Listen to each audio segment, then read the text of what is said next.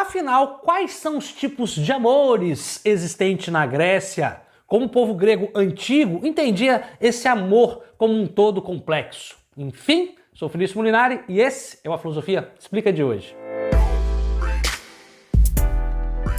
Pois bem, vamos falar de amor aqui no canal. E para falar de amor, vou me recorrer aqui aos pensadores antigos, aliás, não só os pensadores antigos, a língua grega antiga, para a gente ver como o povo grego da antiguidade entendia os vários tipos de amor. Pois bem, é muito interessante notar que o povo grego achava e via o amor como algo bastante complexo, tanto que tinha vários nomes diferentes para isso que a gente no português chama de amor. E aí, fazer uma viagem sobre todas essas palavras é muito interessante, até para a gente, primeiro, entender como o povo grego pensava, e segundo, obviamente, refletir como a gente mesmo pensa, ok? Bom, mas antes da gente nos adentrarmos aqui no, no, na questão do, do amor na Grécia Antiga, eu já te faço um convite. Se você tem alguma sugestão de vídeo, ou se você gosta de filosofia, não se esqueça de se inscrever aqui no canal e deixar seu comentário, deixar seu like, porque isso é muito importante para a gente crescer, para a gente aqui levar esse conhecimento para mais pessoas aqui no YouTube, ok?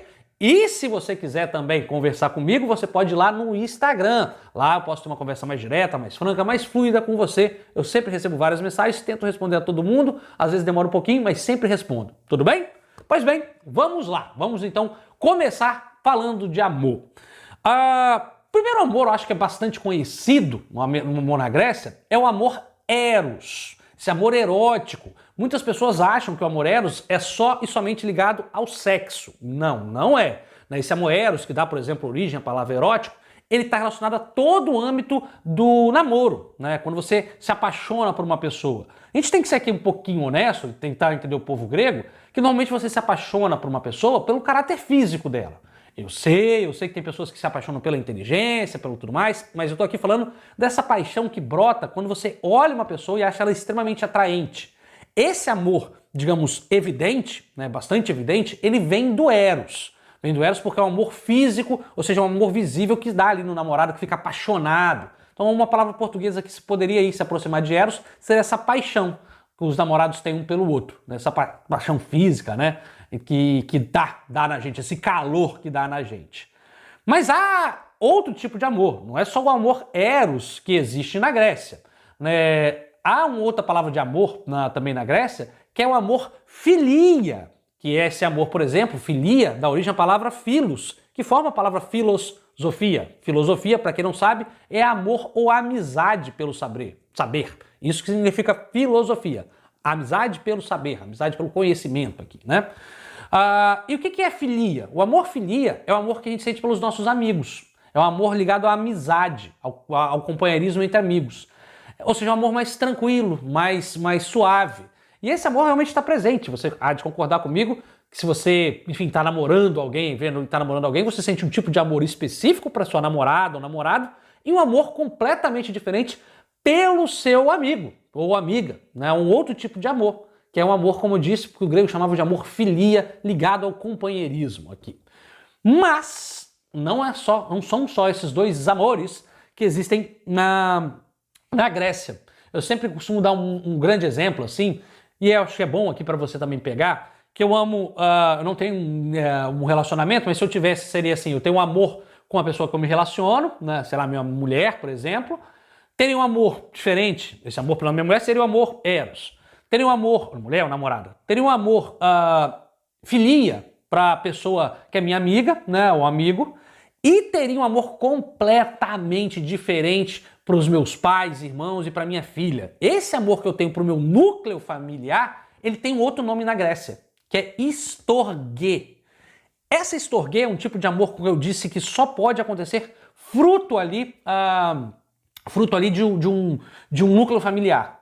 E você há de concordar comigo, tenta parar para pensar aqui como que realmente o amor uh, entre irmãos ele é diferente do amor entre amigos.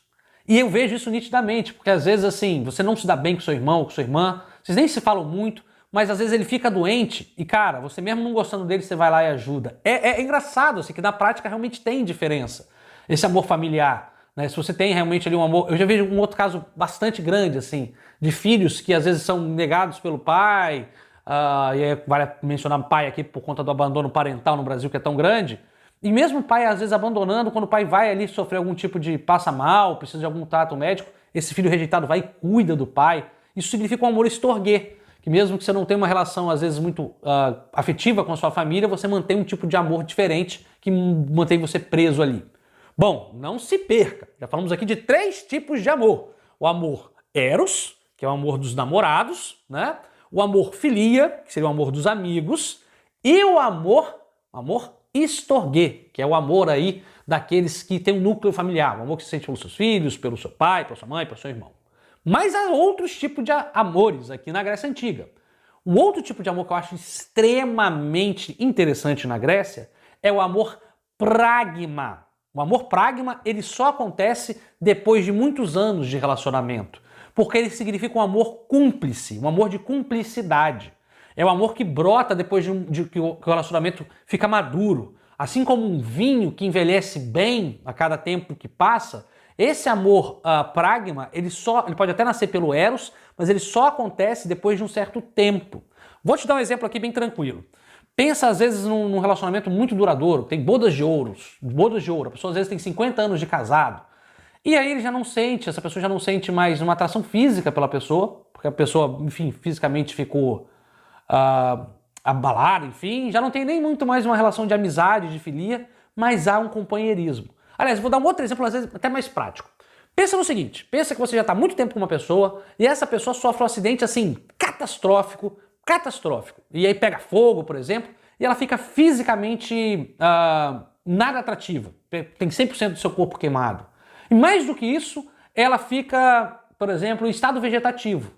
Ou seja, você não sente mais atração, eros, por ela, porque ela está fisicamente né, abalada, bastante abalada, e ela não tem mais consciência. Ou seja, você não consegue ter amofilia, porque só há amizade se você está conversando com alguém. Ou seja, ainda assim você não abandona essa pessoa porque você tem um amor pragma. Ou seja, aquele amor que aconteça o que acontecer, você não abre mão daquele relacionamento porque ele já ficou ali, digamos, uh, maduro, maduro. Então ele passa por cima de, da falta de um eros, às vezes da, da ausência de um amor filia, mas ele continua resistente. Esse é o tipo de amor interessante que tem na Grécia Antiga. Esse nome, pragma, é o que vai dar origem à palavra pragmática, por exemplo. Tem a ver com a praticidade, mas também com algo que só o tempo diz. Mas há ainda outros tipos de amores aqui envolvidos na Grécia Antiga. Uh, um amor bastante envolvido e é muito presente na tradição cristã, vale dizer, na Bíblia só tem o amor filia e esse amor que eu vou mencionar agora, que seria o amor divino, um amor, enfim, incomensurável de Deus pela gente, que seria o amor ágape. Esse amor ágape, volto a falar, seria esse amor gigantesco relacionado à religião, o amor que você tem, por exemplo, se você for cristão, né, a Cristo, ou a sua divindade, por exemplo, que talvez uma religião que você siga. Então, esse tipo de amor ao Deus, a Deus ou aos deuses, ele é completamente desses, desses amores humanos. E o grego tinha uma palavra para isso, que era o amor ágape. Tudo bem? Então, é um amor ligado a essa, essa amorosidade religiosa. Por fim, uh, ainda vale falar um outro tipo de amor, que é bem interessante, que é o amor mania. Sim, a palavra mania também era um tipo de amor na Grécia. E, obviamente, se você pensar aqui, você vai entender o que, que esse mania, essa palavra mania em grego, se refere. Aqui ela se refere.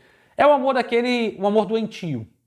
Mania se refere àquele amor doentio. Algo como um stalker, por exemplo. Alguém que persegue ou um relacionamento abusivo. Alguém que ama doente, de forma doentia outra pessoa, ao ponto de fazer as maiores loucuras que você pode imaginar, perseguir, até mesmo agredir a pessoa que ama, enfim, porque é doentio. Então, esse tipo de amor que está ligado a essas coisas mais doentias, ele não é nenhum desses outros amores que a gente mencionou até agora. Ele tem um nome específico, que é o amor mania. Bastante complicado, a gente sempre tem que uh, ver ele como algo pejorativo, porque ele é realmente pejorativo, inclusive na Grécia Antiga. Não era nada equilibrado, equilibrado era algo relacionado a um vício uh, de desequilíbrio aqui, tudo bem? Em termos aristotélicos. Enfim, esses são os vários exemplos aqui de amor presentes na Grécia Antiga. Havia ainda outro tipo final aqui, o tipo da xenia, uh, um xenia, né? Que é o amor que os gregos tinham pela hospitalidade. Para as pessoas que estão longe de casa, sabe? Quando você recebe um hóspede e trata ele bem porque ele está longe de casa, isso também é uma forma de amor, é o amor xenia. Que aí são os, todos os tipos de amor que a gente tem no vocabulário grego antigo. Mas eu quero que você diga para mim, qual você mais gostou, o que, que você consegue ponderar aí dessa relação que a gente tem da língua grega para o português. Eu acho que a língua ela mostra muito de como a gente vive. Aí a gente consegue ver como o povo grego ele dava muito valor ao amor. Mas nós brasileiros, no, no português, a gente só tem aí poucas palavras para se referir a essa amorosidade. Eu acho que só, sei lá, que na minha cabeça é amor e paixão, né? Então vê como a gente vê de forma, por que não, pobre.